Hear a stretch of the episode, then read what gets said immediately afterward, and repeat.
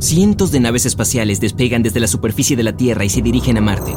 Avancemos rápido siete meses, y esta flota espacial de naves está cerca del planeta rojo. Pronto todos aterrizarán, y unas pocas miles de personas se convertirán en ciudadanos de Marte. Quizá nunca regresen a su planeta de origen, porque aquí habrá absolutamente todas las condiciones para una vida cómoda. Se necesita tiempo y muchas expediciones para crear una colonia autosuficiente en Marte. Así sería como, paso a paso, la gente podría construir una ciudad en toda regla allí, con fábricas, hospitales, edificios residenciales e incluso clubes y restaurantes. Primero debemos elegir una hora para lanzar el cohete. Se abre una ventana de lanzamiento una vez cada 780 días. Ahí es cuando la distancia entre la Tierra y Marte es la más corta. En este caso, el viaje durará unos 6 o 7 meses. Pasemos a la plataforma de lanzamiento. Aquí vemos la nave espacial conectada a un cohete propulsor, encendido. El propulsor envía la nave espacial al aire. Luego se desacopla y aterriza de nuevo en la Tierra. Al mismo tiempo, los motores de la nave espacial se encienden y se dirige a la órbita de estacionamiento de la Tierra. Para hacer este ascenso, la nave ha usado casi todo su combustible y ahora necesita repostar. Para lograrlo, usamos nuestro propulsor nuevamente. Una enorme grúa coloca otra nave espacial en el propulsor. Hay enormes tanques de combustible dentro de la nave. El propulsor se lanza desde la Tierra y pone el repostador en órbita. Se acopla a la nave espacial y la llena de combustible. El viaje por el espacio puede necesitar un total de cinco repostajes de este tipo. Y para la primera misión de construir una colonia en Marte, necesitamos cinco naves espaciales. Eso es cerca de 25 lanzamientos desde la Tierra. Teniendo en cuenta que el propulsor cuesta 230 millones de dólares, el reabastecedor 130 millones de dólares y la nave en sí 200 millones de dólares, el precio de la misión es bastante impresionante. Entonces, ignición. Avanzamos rápido en el tiempo y las primeras cinco naves descienden a la superficie de Marte. Estas no han traído a los primeros humanos, solo transportan cargas útiles como alimentos y suministros de agua, oxígeno para respirar y suministros médicos. También hay primeros módulos vivos, sistemas de gestión de residuos y una gran cantidad de paneles solares para generar electricidad. Antes de aterrizar, una de las naves pone en órbita un sistema de satélites. Proporcionará comunicación en el planeta rojo. Entonces los robots comienzan su trabajo en Marte. Primero un montón de pequeños rovers se alinean y despliegan paneles solares, su área total alcanza el tamaño de siete campos de fútbol. Son mucho menos eficientes en Marte que en la Tierra.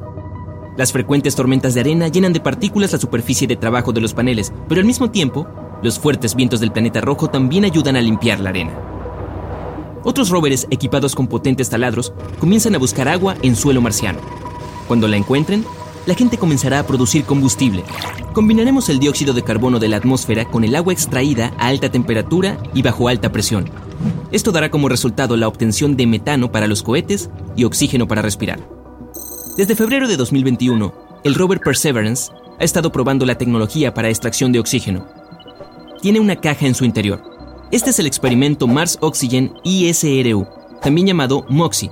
Esta cosa empuja el aire marciano hacia adentro y luego, a alta presión, quita un átomo de oxígeno del dióxido de carbono.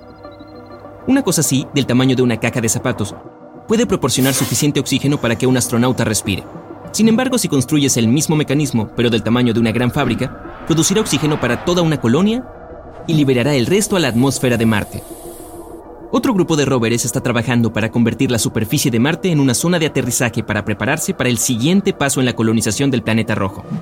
En este momento, la población robótica de Marte ha estado trabajando en estas tareas durante dos años y dos meses, y la gente en la Tierra ha estado esperando que se abra una nueva ventana de vuelo. Esta vez, no cinco, sino 12 naves espaciales llegarán a Marte.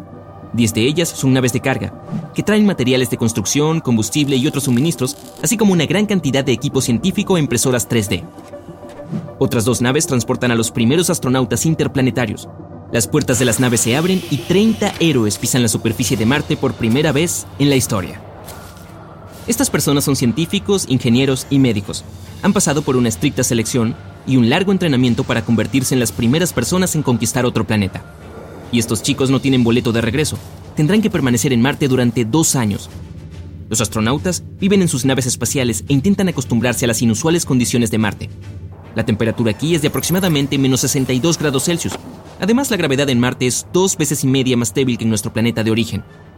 Eso significa que una persona aquí puede saltar el doble de alto y levantar objetos más pesados pero los músculos del cuerpo humano tienen dificultades para acostumbrarse a tal diferencia, así que los astronautas no pueden trabajar a tiempo completo.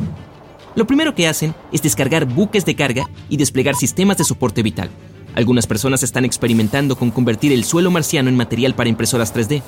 Otros están instalando invernaderos y preparando la tierra para cultivar plantas. El sistema de reciclaje de desechos humanos que trajeron los robots se utiliza para fabricar fertilizantes para plantas. Han pasado dos años y dos meses más. Vemos el lanzamiento de una nave espacial, no de la Tierra, sino de Marte. Los 30 astronautas han completado su misión y están de camino a casa. Es más fácil para las naves espaciales despegar de Marte porque la fuerza gravitacional aquí es menos poderosa. Al mismo tiempo, se lanzan naves desde la Tierra, llevarán casi 100 nuevos habitantes e incluso más cargamento a Marte. Cuando esta flota espacial llegue al planeta rojo, los astronautas podrán degustar los primeros alimentos cultivados allí. Las impresoras 3D comienzan a construir casas en Marte, imprimen capas externas del suelo marciano y desechos vegetales. Estos caparazones protegerán las viviendas de la radiación solar y los fuertes vientos, y dentro de los caparazones la gente construirá casas permanentes. Son inflables y están equipadas con módulos traídos directamente de las naves espaciales. Estas casas tienen espacios habitables, espacios de investigación y centros de comunicación. La construcción continúa durante dos años más hasta que se abre nuevamente la siguiente ventana de vuelo. Algunos astronautas abandonan Marte, pero cada vez más personas van allí con cada nueva misión. Ya no viven en naves espaciales, hay cómodas casas subterráneas y refugios impresos en 3D. La mayor parte de la comida ya se produce en Marte. Una nueva generación de robots trabaja junto con los agricultores. Otros robots ayudan a construir aún más casas para acomodar a la creciente población humana. Han pasado dos años más. Varias agencias espaciales lanzan sus misiones a Marte. Hay más gente, más equipo científico e incluso tanques con peces. En 2035, Marte y la Tierra se encuentran a una distancia corta récord. Entonces la gente envía una enorme flota de naves con astronautas y materiales de construcción. En ese momento, la colonia humana parece una pequeña ciudad con muchas cúpulas interconectadas. Sus habitantes ya han comenzado a construir una red subterránea de túneles para moverse entre casas, laboratorios y fábricas. También han construido el primer hospital. Dos años más tarde, la población de Marte alcanza la marca de 1500. Casi todas estas personas se convertirán en residentes permanentes del planeta. Cuatro años y dos ventanas de lanzamiento después, el primer restaurante abre sus puertas. Además comienza la construcción de una central nuclear una vez que esté terminada, los marcianos ya no necesitarán suministros constantes de la Tierra. Desde arriba, la colonia parece una pequeña ciudad. Hay una sección agrícola donde se cultivan alimentos, una sección residencial y un distrito industrial. Y con cada nueva misión, la gente trae más y más paneles solares. Ahora su área total equivale a docenas de campos de fútbol. Todo esto permite que los astronautas se sientan como en casa. Y tampoco tienen que esperar los suministros de alimentos desde la Tierra. 20 años de la colonización humana de Marte su población es ahora de unas 30.000 personas. Los trabajadores comienzan a traer a sus familias. Se construyen las primeras escuelas. 30 años, la población ya supera las 100.000 personas.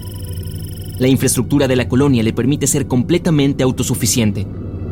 Las personas producen suficiente comida, obtienen combustible y oxígeno. Las primeras plantas comienzan a crecer en suelo marciano. Cada vez hay más oxígeno en la atmósfera del planeta. Los árboles plantados en los invernaderos contribuyen a eso. El efecto invernadero de toda la actividad humana ayuda a calentar la superficie de Marte, aunque sea un poco. La gente todavía tiene que usar trajes espaciales cuando sale a la calle. Pasarán muchos años más hasta que las personas puedan respirar en Marte como lo hacen en la Tierra. Poco a poco irán apareciendo ríos y lagos. Las plantas verdes cubrirán la mayor parte del planeta. Y luego los habitantes de Marte podrán salir sin un casco de oxígeno y llamar al planeta rojo, ahora verde, su nuevo hogar.